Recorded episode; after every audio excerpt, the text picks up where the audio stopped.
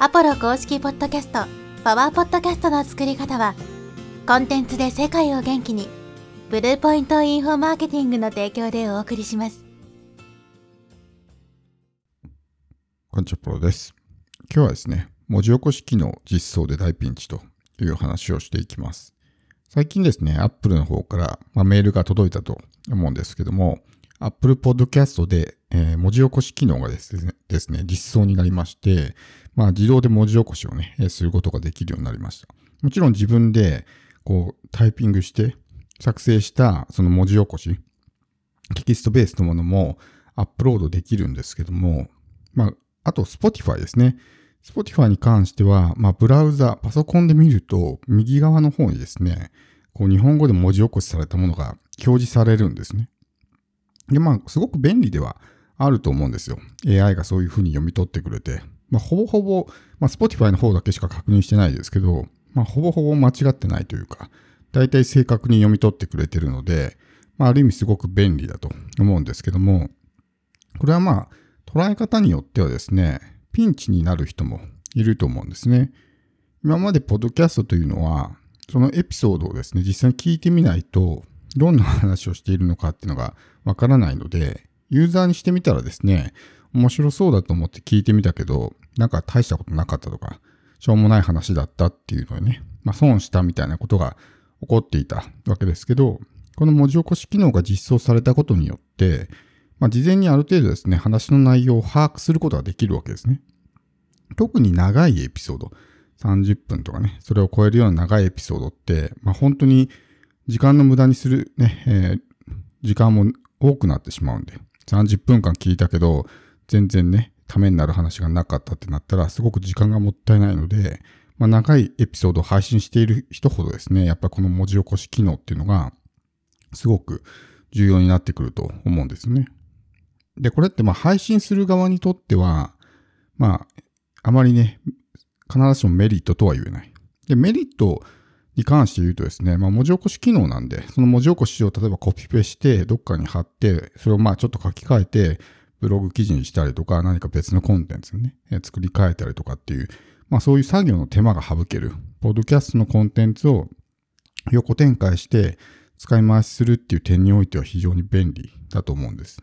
だけど、一方でデメリットとしてですね、今言ったみたいなことが起こるわけですね。だから特に新規リスナー、自分のことを知らないリスナーの人たちが自分のチャンネルを見つけたときに、まあ、とりあえず聞いてみようって今まではなってたわけですけど、先にそのね、こう文字起こしの方を確認して、あ、なんでこんな話だったら聞かなくていいや、みたいなことが起こってしまったりすると考えられるんですね。だからそういった点でちゃんとね、中で身のある話をしていかないと、そもそも聞いてくれないとか。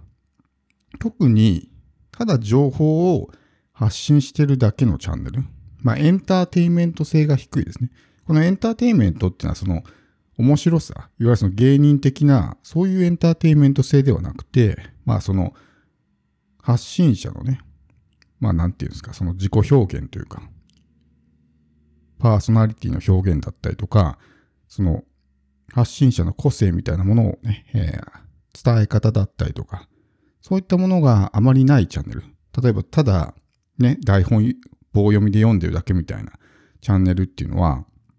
もうその話を聞く必要がないわけですね。テキストベースでそれを見れば何を喋ってるかわかるから。だから今までただこう情報を垂れ流していただけみたいなチャンネルっていうのは、今後ますます不利になるんじゃないかなと。そこにこう、パーソナリティとかね、発信者の個性とか、まあそういう自己表現がね、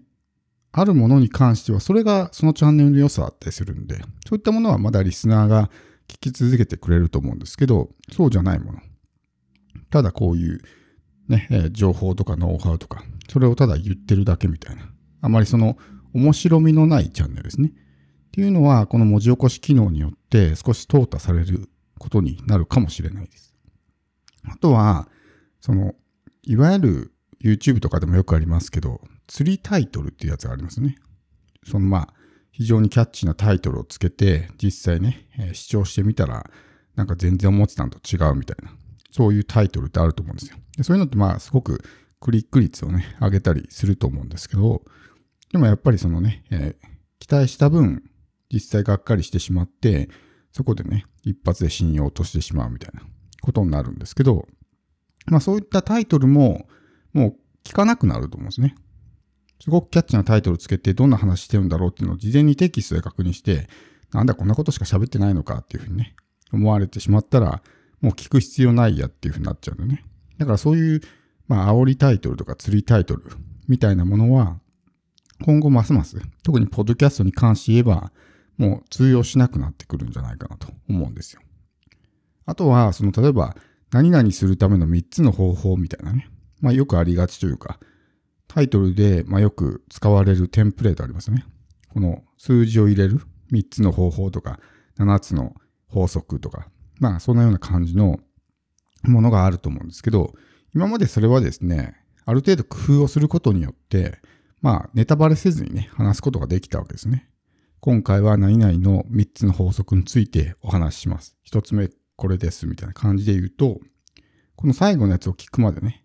どういった話なのかっていうのがわからない。だから最後まで聞いてもらいやすかったわけですけど、この文字起こし機能が実装されると、じゃあ例えば何々の3つの方法をお伝えしますっていうのも、事前にテキストで1つ目はこれです、2つ目はこれです、3つ目はこれですっていうのが出てしまってるんで、もうネタバレしてるわけですよね。で、それを見た段階で、あ、これ知ってるわってなったら、じゃあ聞かなくていいかなっていう風になってしまったりするわけです。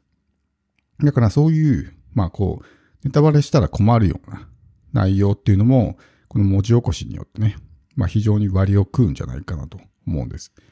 だから今後の発信のね、内容っていうのがちょっと工夫していくというかね、考えていかないとなかなか難しい。もちろん、ポッドキャストっていうのはみんなながら聞きをしてるので、最初の1本目のエピソードを聞いてもらえれば、あとは自動再生でね、2つ目、3つ目と再生されるんで、まあ、その都度こう開いてテキストベースでね、確認するっていうことは、する人は少ないんじゃないかなとは思うんですけど、最初の1本目ですね。これ聞こうかなって思った時に、文字起こしを見てみて、そこで、あ、聞かなくてもいいやっていう風になる可能性が高い。特にまあすでに自分の固定リスナーになっている人は、おそらくもう自分の番組が好きで聞いてくれてるんで、そういう人はね、あんまり心配しなくていいと思うんですけど、初見の人ですよね。初めて自分のことを知った人、ちょっと興味あるか聞いてみようかなっていう人が、そういうのを見たときに、まあ、どう感じるかですね。聞かなくてもいいかなとかっていうふうに思って聞いてくれなかったりとかすると思うんで、特にまあ最初も言いましたけど、ただ情報を垂れ流してるだけみたいなものですね。エンターテインメント性が低いものは、本当にまあ情報ってただ、ね、情報が欲しくて聞いてるだけであれば、わざわざその全部聞くっていうね、ことをしなくてもいいわけですね。テキストでも情報が手に入るんだったら、テキストの方が早いわけだから。だからそういうチャンネルっていうのはちょっと難しくなってくるんじゃないかなと思うんです。で、このまあ AI がね、文字起こしをする。で、その内容がかなり正確な読み取りをね、えー、されているということは、今後やっぱり、このまあ、ポッドキャストっていうものの検索エンジンの精度が今後、ま、間違いなく上がってくると思うんですよ。で、今までは例えばタイトルとかね、番組タイトルとかエピソードのタイトルにキーワードが入ってるのかみたいな、そういったところだけで読み取っていたりとかあると思うんですけど、今後はこのエピソードの中身ですね。この中身で何を喋ってるのかってところも読み取って、それもその検索エンジンのね、結果に反映されていく。まあ、すぐにはそうならないかもしれないですけど、今後はそうなっていくと思うんですよ。まあ、ブログに関してもそうですね。かつては、ただキーワードが入っているかどうかだけみたいな形で検索順位が決まっていたわけですけど、今はちゃんと記事の内容を、まあ、クローラーが読み取ってね、これはこういう記事だっていうのをちゃんと理解した上で、どの記事を上位表示するのかって決めてますし、YouTube もそのコンテンツの中身がどういう中身なのかっていうのをね、やっぱり Google ってすごい検索エンジンの精度が高いので、まあ、そういったことになってるわけですけど、まあ、今後 Apple とか Spotify とか、まあ、そういったところもね、かなり大手の会社なんで、検索の精度を高めるためにそのエピソードの中でどういったことを話しているのかっていうのを、ね、読み取った上で検索結果を決めるっていうことになる可能性があるのね。こうやって AI がこれだけ正確に読み取っているんであれば。なので、何を喋っているのかっていうのがますます重要になってくる。検索エンジンの、まあその検索結果もね、意識しながらエピソードの中身をね、組み立てていくっていうことが求められるんじゃないかなと思います。